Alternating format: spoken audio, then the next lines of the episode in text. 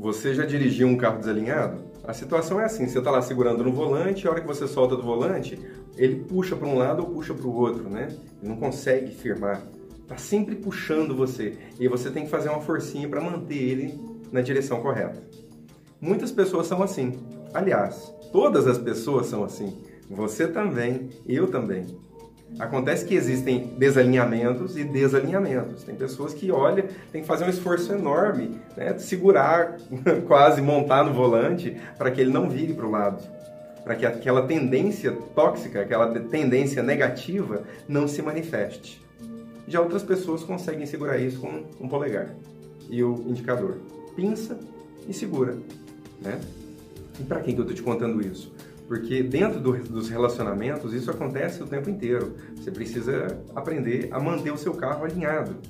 Imagina, a pessoa fala alguma coisa que você não gosta e a sua, a sua vontade é de gritar, a sua vontade é de dar uma resposta extremamente grosseira ou assumir a culpa por tudo que aconteceu, etc. Tem vários desalinhamentos possíveis dentro de um relacionamento. E você precisa saber qual que é a direção saudável. Você sabe qual é a direção saudável para você? Eu vou te dar uma dica. É assim, você observa para não entrar em três papéis. Primeiro papel, a pessoa que cuida de tudo e resolve tudo. Esse é um desalinhamento? É, muito pesado.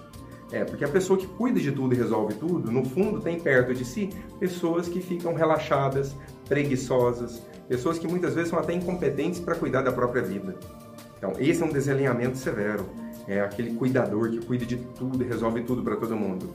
Segunda postura, que é extremamente tóxica e desalinhada também, é a vítimazinha, a coitadinha de tudo, eu não dou conta, a vida é difícil, eu preciso de ajuda. Ah, isso não é de vez em quando não, tá? Isso costuma ser sempre.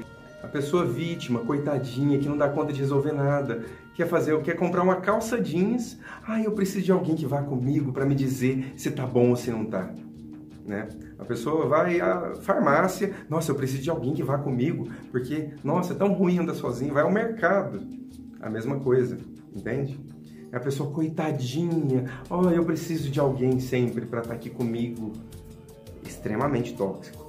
E outra postura tóxica é a pessoa certa, sabe? A pessoa que fala assim: estou certo, eu sei muito bem das coisas, e aquela pessoa aponta para em todas as direções, é, ensina todo mundo sobre tudo. É a pessoa que não tem erros. A opinião dela geralmente é a mais perfeita em todos os assuntos, entende? É a pessoa que está sempre certa. E detalhe, é aquele que fica, ou aquela que fica acusando, dizendo, ah, você é culpado, você é isso, você é aquilo, que no fundo ele é certo, ou ela é certa, então aponta o dedo, essa é a postura do, do outro, né? Do, do acusador. Né? Então são essas três posturas que desalinham, né? E aí tem que ficar segurando. E nós todos, eu também, tenho essas três posturas dentro. Todas as pessoas têm. Acontece qual é o grau disso dentro de você? Do cuidador que cuida de tudo e de todo mundo, do coitadinho, ou daquele certo que fica dizendo tudo o que é certo para todo mundo e por aí vai. Se você não sabe qual é a sua tendência, qual desses três que você faz mais, mas você com certeza faz. A questão é, você sabe manter o eixo? Você sabe manter a direção correta, a direção saudável? Se você não sabe, aprende. É só começar a se observar.